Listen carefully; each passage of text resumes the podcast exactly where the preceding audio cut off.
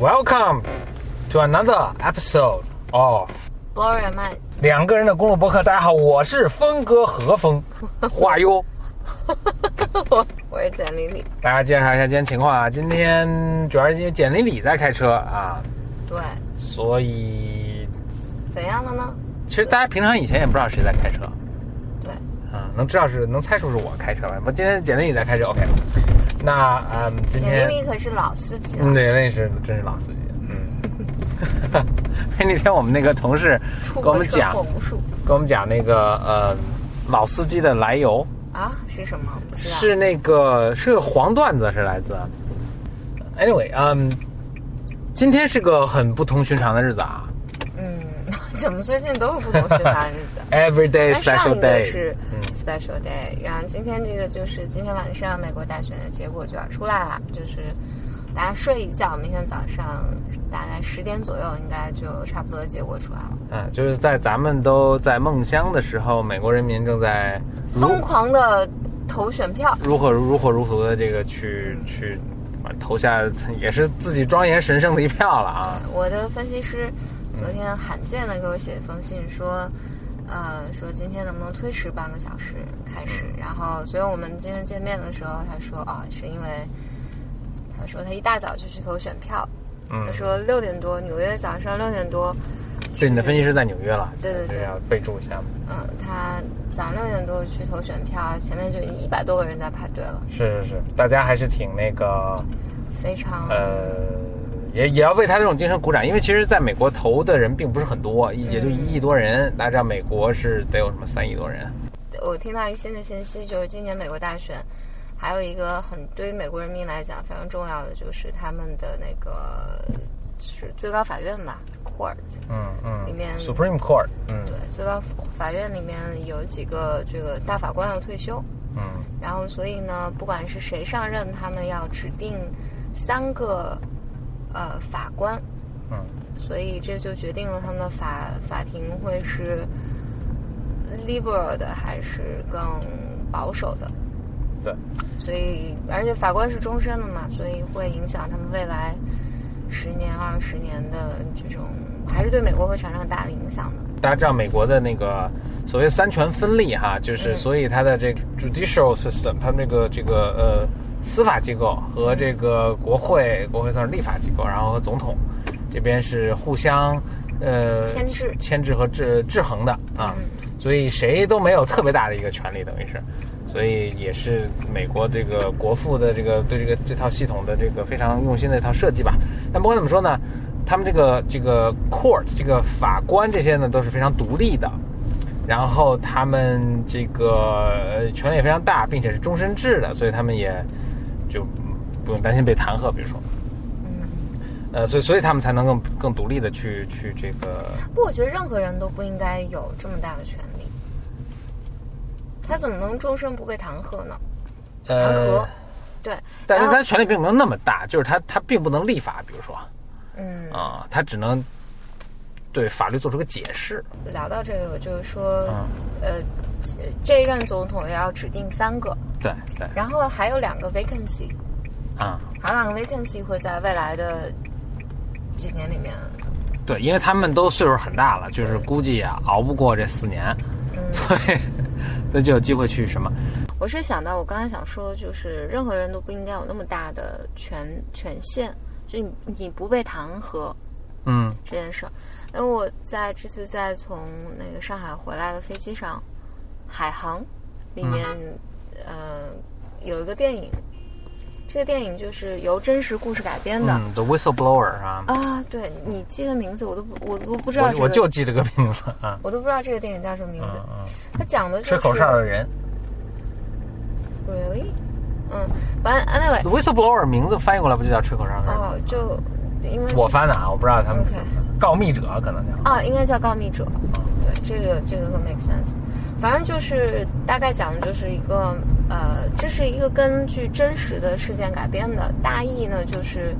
因为这个这个电影真的实在是太 dark 了，我觉得我也不知道为什么把这个看下来，还挺挺不容易看下来的。嗯它讲的就是一个呃女警官在美国的因为她特别需要钱，然后想要搬去跟她女儿住，就是她跟她丈夫离婚，然后法院把这个孩子判给了丈夫。然后，但是她没有钱，然后要要搬到她丈夫那个城市去，然后所以就有了这么一个机会，就是她去参加联合国维和部队。然后就到了一个地方，我先忘了是是什么地方了，反正我黑，你怎么知道？你在那看的时候，我说有时候会瞥瞥瞥两眼。这俩咱俩谁看的那？反正就是，反正就是。我记得是波黑啊，那我什么有点胡说啊。因因为就什么什么什么尼亚，就是类似于这样的地方。然后，反正总之他在那儿就见到了，嗯，拉特维亚吧。对对对对对，就类似于这样的。反正他就发现那那边，就是他以维和部队去，就是去维护和平了嘛，去处理各种事务。然后他因为一开始呃不不讲那么细的，总之反正他就发现了惊天的秘密，就是整个这个维和部队里面坏透了，嗯，就就这么个事儿。这坏透了就是美国人感觉现在美国政治一样。对，他坏透了就是。因为他先是发现有这种 human trafficking，就是人口人口贩卖，他们就从别的国家就贩卖这种女孩子进进到这个这个国家里面，就从事卖淫，其实是女女女孩不断的被虐待嘛。然后他发现拯救出来的孩子，然后都会被送回去，呃，然后他刚开始以为只是某一个警察，所以他就在调查这个警察，然后结果最后发现是整个体系都在做这件事儿。就是这些联合国，就是维和部队的官员什么的都去，他们不但是顾客，然后他们还帮助这种 human trafficking。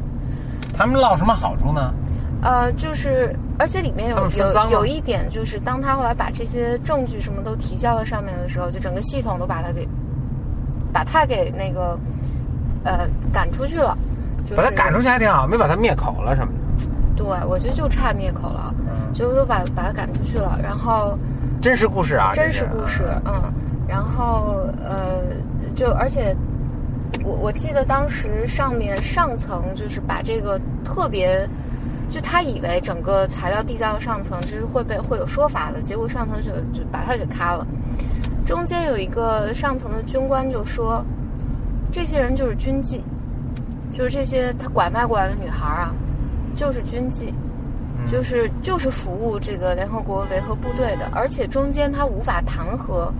他无法被判刑。一个很大的原因就是因为联合国这个维和部队的这些人是在这儿是受受一个什么保护的，就是反正就是不能被弹劾的，对，不能被外交豁免权，对，豁免权，对对对。然后所以这是使得就是比如说这些女孩出来不敢作证。因为她作证了之后，就会被再送回去，因为就坏人无法得到惩罚，然后这些女孩送回去就被会被打死。然后总之啊，最后这个这个女的，反正千辛万苦里面有人帮她，然后她把这一系一系列资料都嗯带了出来，证据带了出来，然后在英国 BBC 上面，因为呃，而且这是美国的那个派驻维和部队，但但他们的注册就是他们有个供应商。然后这个注册地在英国，所以他跑去 BBC 上 review 了这一切。但现实的结果呢，就是当时这些人被开了，但没有一个人这个维和部队，其实各个国家的这个这个，呃，就是什么讲，就是这种这种将军啊、士兵在那儿，再回到各个国家，没有一个被刑事诉讼，就是过得很安稳的日子。然后这个供应商现在就是还是在这个这个什么，就一切回归原就对对，一切没有变化，没有任何变化。然后这些这个供应商还在为美国还有什么联合国这种战争提供继续提供服务。嗯，是一个啊，real dark 的一个，so dark 一个，但里面这个女性是一个英雄了，她去冒了生命危险，有点像阿桑阿桑奇的那个角色啊。嗯你知道阿桑奇，阿桑奇好像他孩子，还在在美国嘛？阿孩孩子买了个小猫送给他，买了小猫送给谁？阿桑奇啊，送给他爸呀。啊，真的，他他爸不是被关，可能寄过去的吧，还是怎么样？嗯，就是他爸不是被现在被关在一个什么小国的一个什么厄瓜多尔的那个，呃，什么已经已经待了四年了，四年没出来过。啊天哪！他这辈子也真是那啥了哈，so sad。嗯，所以我觉得就是任何人都不应该有这种，还有我觉得人性这种东西，就我看那个电影的时候，我就觉得不能考验人性。就人性在他的那个一个人他拥有巨大的权利而没有这种限制的时候，啊，人们就是你你不能说这个人的自律啊、道德呀、什么教育水平啊，什么都都不能给，就就就都无效失效了。那不就是权力 corrupt，absolute 的权力 corrupt？因为我在想我在想这些，比如说你在这维和部队的这些人，他为什么要虐待这些女孩呢？他为什么要把这些人据为己有呢？然后为什么要威胁恐吓？然后就做这种不可思议的事情？那就斯坦福监狱实验了。嗯，就为什么呢？就看这个 real 人心里就有很恶的、很坏的东西。对，对，我觉得是的。哎呀，谁谁谁都好不到哪儿去，可能。所以我们要珍惜和谐稳定。它里面那个 human trafficking 里面，就是它的这个故事主线的一个主角是一个女孩儿，呃，其实不知道是一个什么国家的女孩儿，说的语言我不太听得懂，听完全听不懂。这个女孩儿呢，就是因为跟她妈吵架，然后跟着她的表妹，呃，一起一起就影片刚开始没交代，反正俩人肯定是就卖被卖到了这个地方。然后，然后后来因为这个女孩被就是我们这个故事女主角就救出来了嘛，然后这个联合国维和部队也通知了她妈妈，就说我我们找到你女儿在这儿，在这儿，如果没有什么问题的话，几天内我们就会把她给送回去。然后她妈妈就特别激动，她妈妈说没关系没关系，我来接她。但这个他妈妈手手上没钱，嗯，然后他妈妈就去找自己的妹妹去借钱。然后在这儿就有一段，然后他妹妹特别痛心，然后说：“你你快你快走，你快走，我会问问我老公要的。如果他知道是借给你，他就会打死我的。”然后他就跟他借了钱去，他他妈妈借了钱跑到联合国维和部队这边来接他女儿，但是呢，因为因为他女儿答应答应了这个女警官要作证，嗯。所以他的车就被劫持了，人人们就把他给掠走了。嗯，就又给就又又又又弄回，然后所以他妈妈来这是扑了个空，嗯。然后联合国这边和部队的人也就跟他讲说，我们也没有办法，我们会尽力帮你找。但其实那个女孩被拿回去之后就被杀了，嗯。嗯，然后那个后来他妈妈回到家里之后，他妹妹也被杀了。才发现是他妹夫，是他妹夫把自己的女儿还有他的女儿给卖了，嗯。啊，然后，所以有有一段，我就简直是撕心裂肺的。这个这个，呃，而且他他他自己的妹妹是知道这个事情的，啊，所以这也是为什么他妹妹当时就他姐姐问他特别高兴问他借钱的时候，他妹妹特别痛苦。然后，所以他们这生活在什么社会里？是啊，天这是现代的社会啊。然后，所以，所以这个这个妈妈在，还有有一幕就是她妈妈就摸着他们家的她妹妹家的这些东西嘛，说，原来你就用用我的女儿买了这些东西，嗯，一一个一个人三千美金，一个女孩儿，啊，太绝望了！那那个片子实在是太 dark，大家都不要去看。然后这个我想起来，今年，呃，今年年初的时候我去美国开会嘛，嗯。嗯，有一个精神分析师，他老婆是，然后他就他当时一直跟我讲说，讲一下 human trafficking，但是无知的我嗯就不知道 human trafficking 是什么意思，，shit，就人口贩卖啊，人口贩卖，就花了一段时间，他一直跟我说，就拐卖妇女儿童，在咱们对对对这里啊，然后我想什么叫 human trafficking，然后嗯因为精分的背景嘛，就是嗯心理的背景，然后我想，哎，他一直跟我讲 human trafficking，他说这个事情实在是太严重了，什么什么什么。是啊，然后他说我要讲讲 human trafficking 什么什么什么的，然后你们能帮助我 organize 一个讲座，然后我一直没搞明白什么。后来我才知道，哦，human trafficking。然后，但我当时就觉得这事儿好像离我很遥远嘛。嗯，没有啊，中国有很多什么拐卖妇女儿童的呀，不经常有那种对，女孩子被卖到什么穷山僻壤去给做老婆啊，什么或者小孩被拐卖啊，很多啊孩拐卖，很多，嗯，很多。唉，是。Sorry 啊，对，真是对不起大家。我们从讲美国大选讲到这个 human 讲一个 trafficking，这个，就是我觉得，嗯，就是其实就是想表达，就我觉得人不能有无限的权利。我纠正一下啊，解释一下，解释一下，他当然有他的这个这缺点了。你看这本次大选，我觉得就很明显的这个 暴露出了这个很多缺点。我我看网上有很多人拿着那个咱们那个政治课本，很多一条条比对，说哎这还挺准确的形容。Anyway，就是他不是包括大法官，你看美国有很多这种类似的制度，比如说终身制的教授，嗯他并不是说他的权力特别特别大，嗯，而是他受到很大很大的保护。哦，所以终身教授是，比如说终身教授为什么？就说他只要我不做那种违反伦理的事儿，比如说我跟学生上床，嗯。我只要不做做这种事儿，你们当然完蛋了。但是在这种情况下，我说任何意见，嗯。比如说我是呃，我我我是一个那个嗯、就你不能因为我的某种我的言论，嗯。或者我支持的这种呃什么理论嗯。啊、比如我是个马克思主义者，你不能因为这把我开了，对。嗯呃，或者我是无神论者，你不能因为我这个，他是这样，他是保护了所谓就是他们说的这个学术自由，嗯，就是所以美国他特别就是说他或者他在他那样体制下，他特别注重这个所谓言论自由，所以他并不是给你很大权利。你说一个教授没有很大的权利，但他有很大的保护，嗯就是别人你权力再大，你没法把他开了，就是其实他是某种程度上是抑遏制这个权利的。啊，明白。终身这个这大法官也是这样他可以按照那个专业，完全按照自己的判断啊，自己的判断和自己的这种法律的这种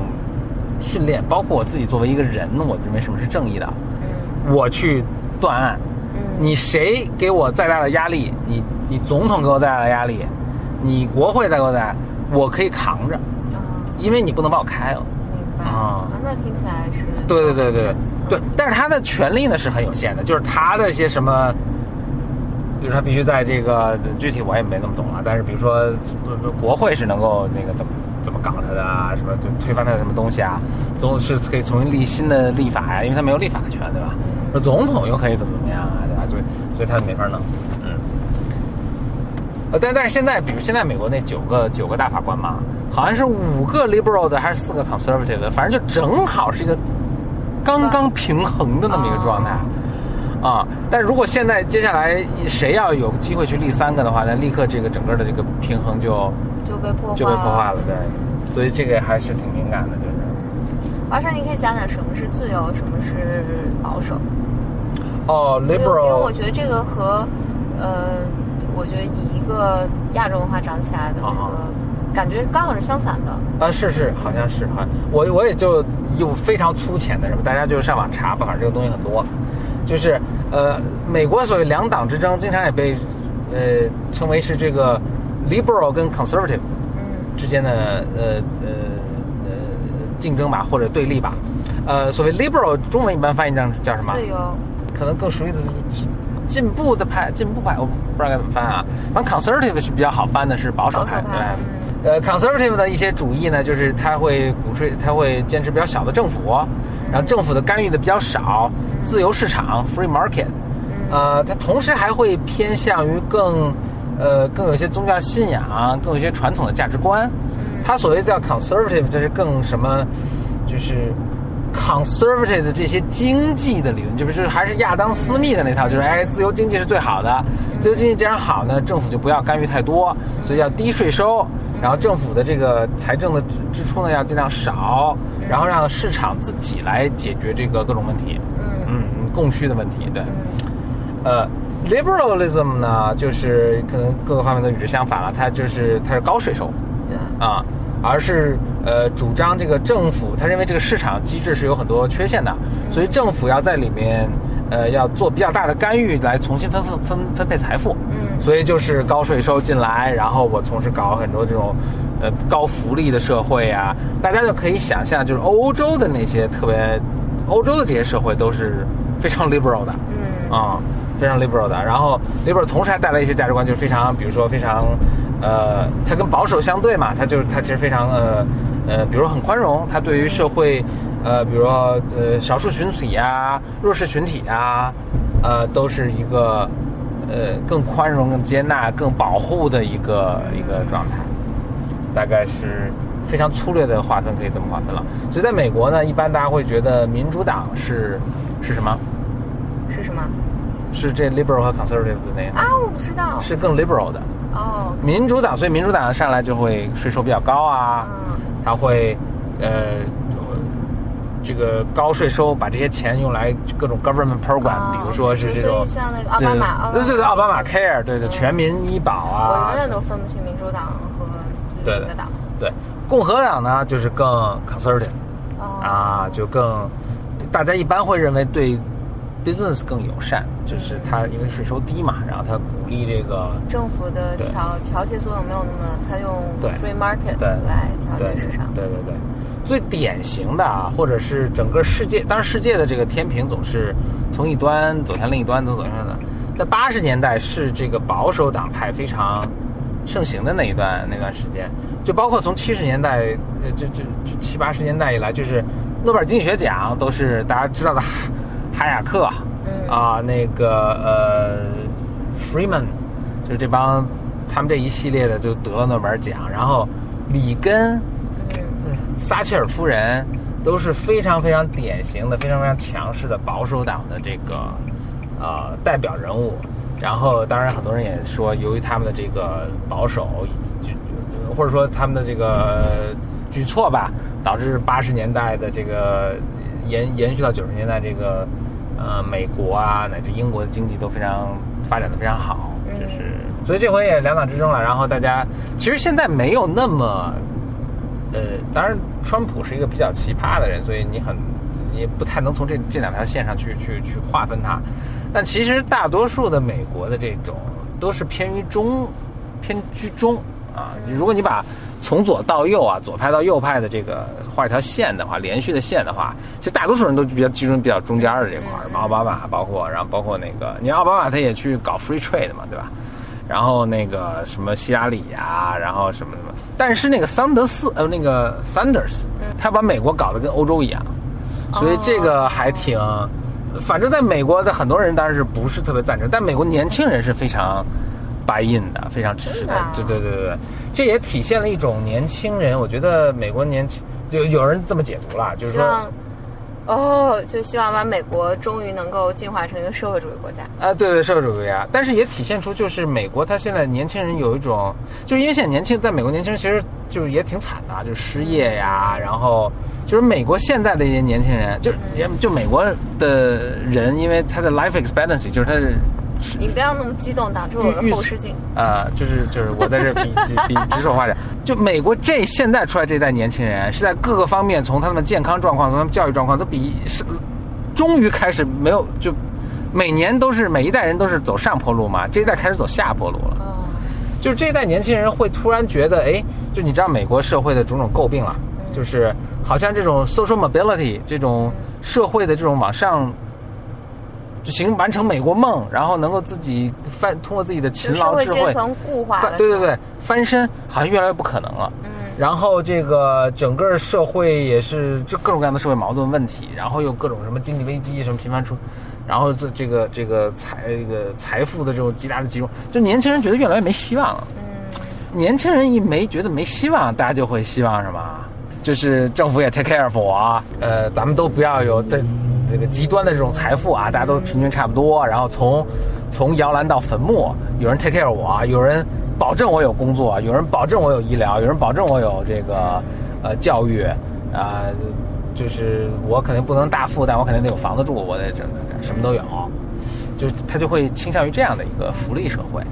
所以。这时候这这种社会里面，就中产阶级是最惨的。所以美国当时还挺震惊的，就是因为美国跟欧洲其实一直是走了两条挺不同的发展道路，就欧洲是终于越来越社会主义了，比我们晚了好多年。是啊，那个，但美国其实还是一种，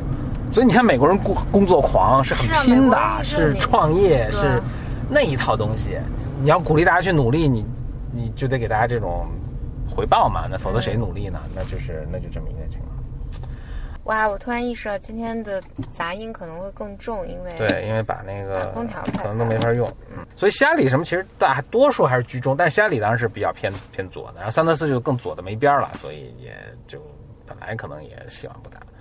然后川普是一个就很奇怪的人，没法不太好，不太好，不知道该给他放哪儿那个人，啊，但川普确实。反正这次还给很多民民众、美国民众以希望，终于有一些不同的声音了。不过咱们今天，反正明天看结果啊，但是估计也是，咱们是吃瓜群众嘛，跟咱没关系。但是说真正他能胜出，希望还是挺渺茫的。嗯，现在看起来还挺渺茫的。嗯明天看结果了，明天看结果了，嗯，拜拜拜拜。我们要到了 Seven Eleven。，Seven Eleven。